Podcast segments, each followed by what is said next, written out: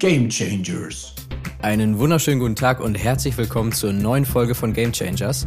Ich freue mich, dass ihr wieder mit dabei seid. Wir sind jetzt schon in der siebten Folge und ähm, ich gucke zwischendurch natürlich immer mal nach, wie die Aufrufe so sind und wie die sich entwickeln. Und das, was ich da in letzter Zeit so sehe, freut mich wirklich, wirklich sehr. Es kommen immer mehr Leute dazu, ähm, auch auf der Instagram-Seite gamechangers.podcast. Da sind wir jetzt auch schon mehr als 100 Leute und das ist doch einfach mal toll zu sehen. Also ich stecke da echt viel Arbeit rein in den Podcast und auch in die Instagram-Posts. Und dann ist es doch einfach schön zu sehen, dass die Reichweite ähm, langsam aber stetig wächst. Also ich freue mich da wirklich über jede einzelne Nachricht, jeden Kommentar, jedes Like, was auch immer. Also an dieser Stelle ganz lieben Dank an alle ZuhörerInnen, die mich da unterstützen.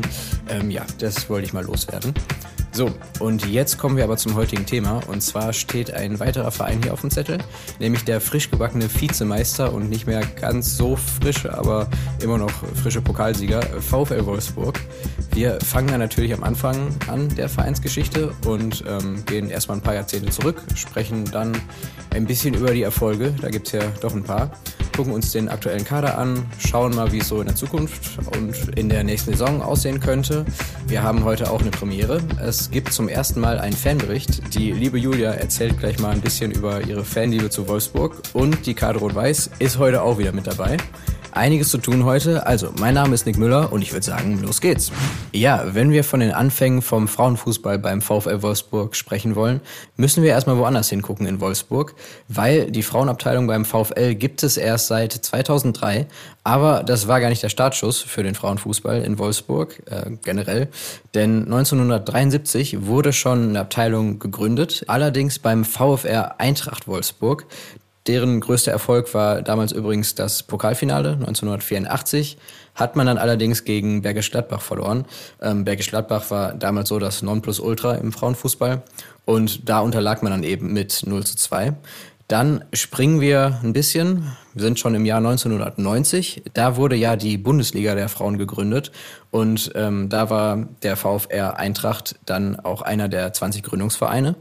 1996 gab es dann ja eine größere Veränderung, weil der VfR Eintracht Wolfsburg vom Ausstand, so dass sich ähm, die Mannschaft dann dem Wendt-Schotter SV anschloss und dann als WSV Wolfsburg in der Regionalliga antrat. Da war man dann auch wenig überraschend äh, Topverein der Liga und schaffte dann mit einem Torverhältnis von schlappen 121 zu 1 direkt den Aufstieg. Und ähm, ja, dann im Jahr 2003 sind wir auch schon beim VfL Wolfsburg angekommen, denn da erfolgte dann der Wechsel der gesamten Abteilung zum VfL und dann mit kurzem Abstecher oder ja eher Ausrutscher runter in die zweite Liga ähm, erfolgte dann der direkte Wiederaufstieg und ab dem Zeitpunkt äh, nahm es dann langsam aber sicher die Form an, die wir heute kennen. Also VfL in der ersten Liga und los geht's.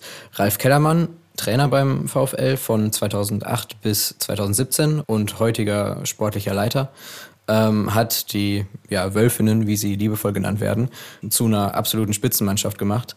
Ähm, nicht nur deutschlandweit, sondern auch europaweit. Die Krönung gab es dann zur Saison 2012-13. Da holte sich Wolfsburg nämlich das Triple. Also Meisterschaft, DFB-Pokal und Champions League und das sogar bei erstmaliger Teilnahme, also äh, an der Champions League. Und ab der Saison hörte es dann gefühlt auch nicht mehr auf. Insgesamt wurde der VfL seit 2013 siebenmal deutscher Meister. Ansonsten immer Vizemeister, wenn sie nicht auf dem ersten standen.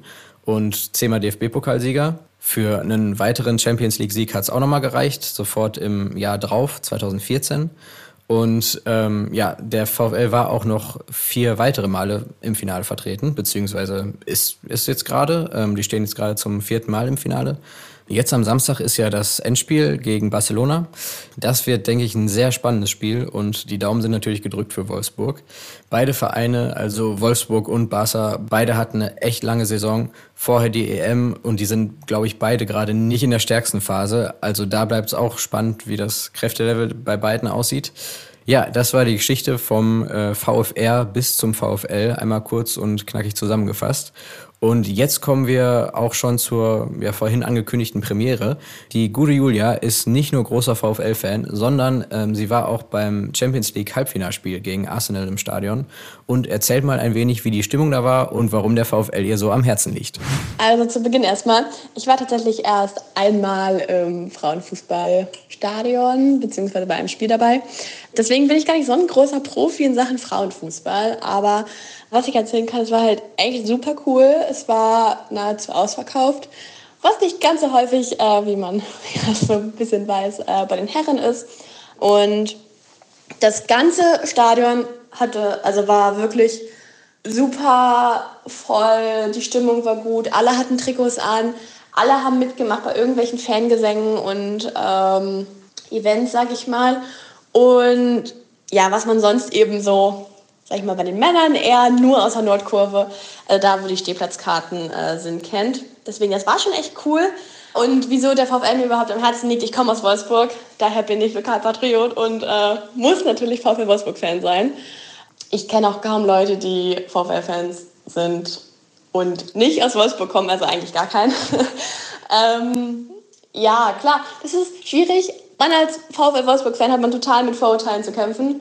Und man muss sich gefühlt immer rechtfertigen, aber das ist, also ich habe damit halt gelernt umzugehen und irgendwie ist es halt auch schon immer super lustig, weil schon Wolfsburg allein ist immer schwierig bei den Leuten.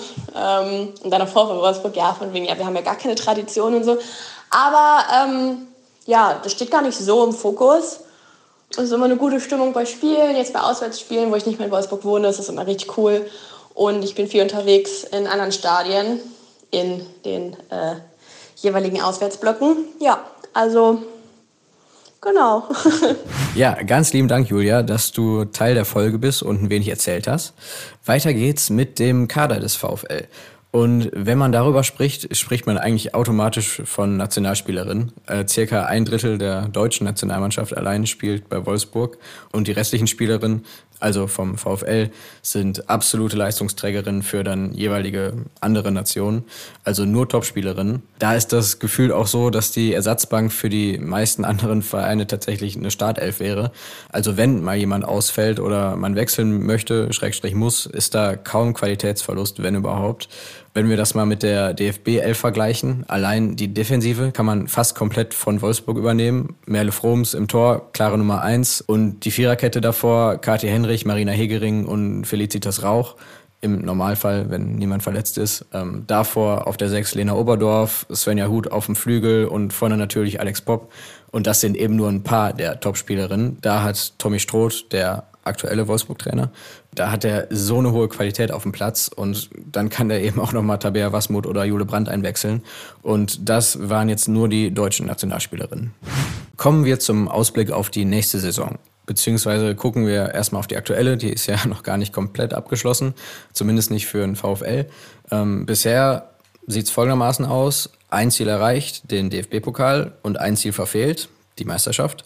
Die Champions League kann auch am Wochenende dazukommen.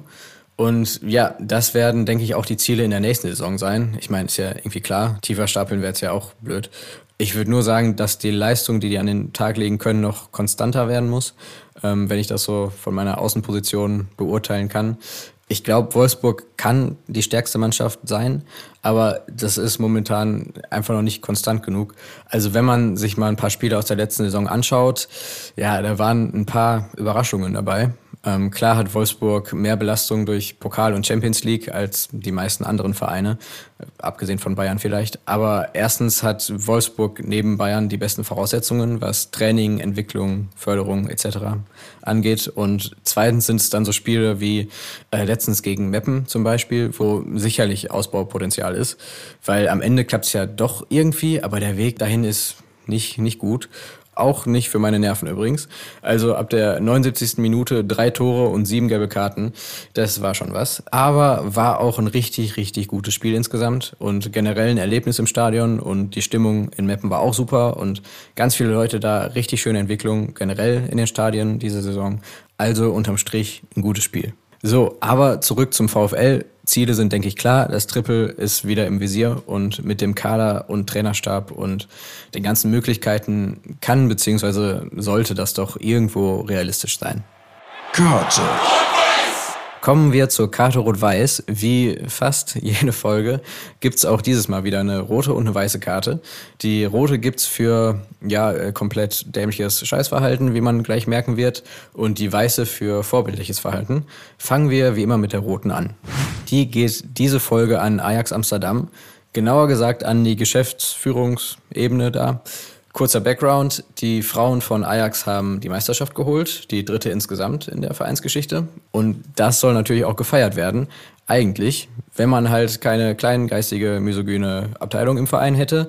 Die Meisterfeier wurde nämlich verboten, weil die Männermannschaft auf gut Deutsch ein bisschen reingeschissen hat und eben nicht Meister geworden ist. Und ja, deswegen dürfen die Frauen halt nicht feiern. Klar, das ist die logische Schlussfolgerung. Natürlich, man stelle sich mal vor, wie das andersrum wäre. Die Männer werden Meister und die Frauen nicht und deswegen dürften die Männer nicht feiern. Als Begründung hat man übrigens angegeben, dass die Meisterschaftsentscheidung schon zu lange her sei und nicht genug Leute zur Feier kommen würden. Ja, keine Ahnung, dann plant halt eine andere, kleinere Feier. Also das kann ja nicht die Konsequenz sein sehr wahrscheinlich würden mehr Leute kommen, wenn die Männer auch Meister geworden wären, weil Männerfußball ist populärer und so weiter, das übliche eben. Aber das kann doch bitte nicht der Grund sein, die Feier komplett abzusagen, beziehungsweise könnte man ja das auch so sagen, schade, die Männer haben es halt mal nicht geschafft, aber die Frauen, lasst doch mal die feiern, ist ja immer noch derselbe Verein. Könnte man ja auch als Chance oder Förderung für den Frauenfußball sehen, aber nee, warum auch?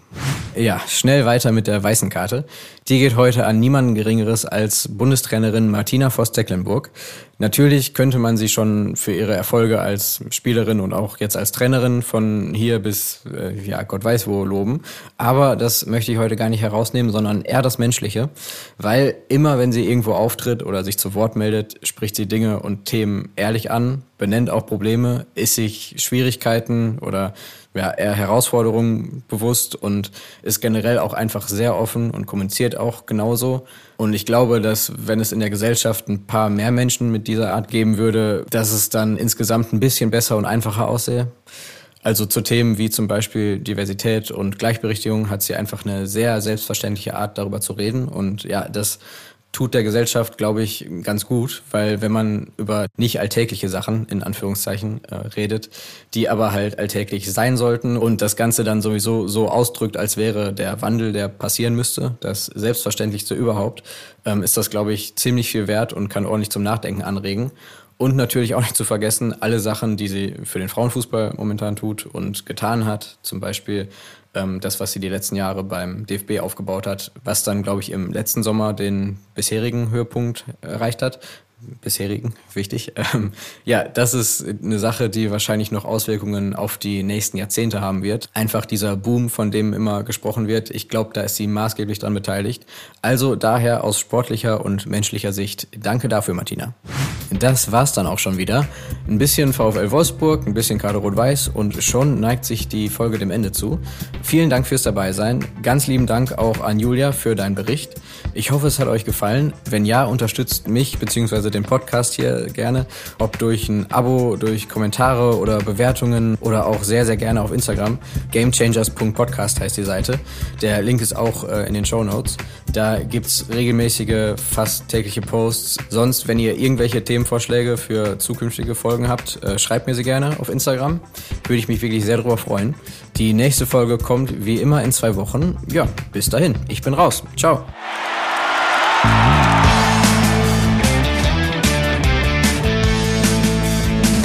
Game Changers.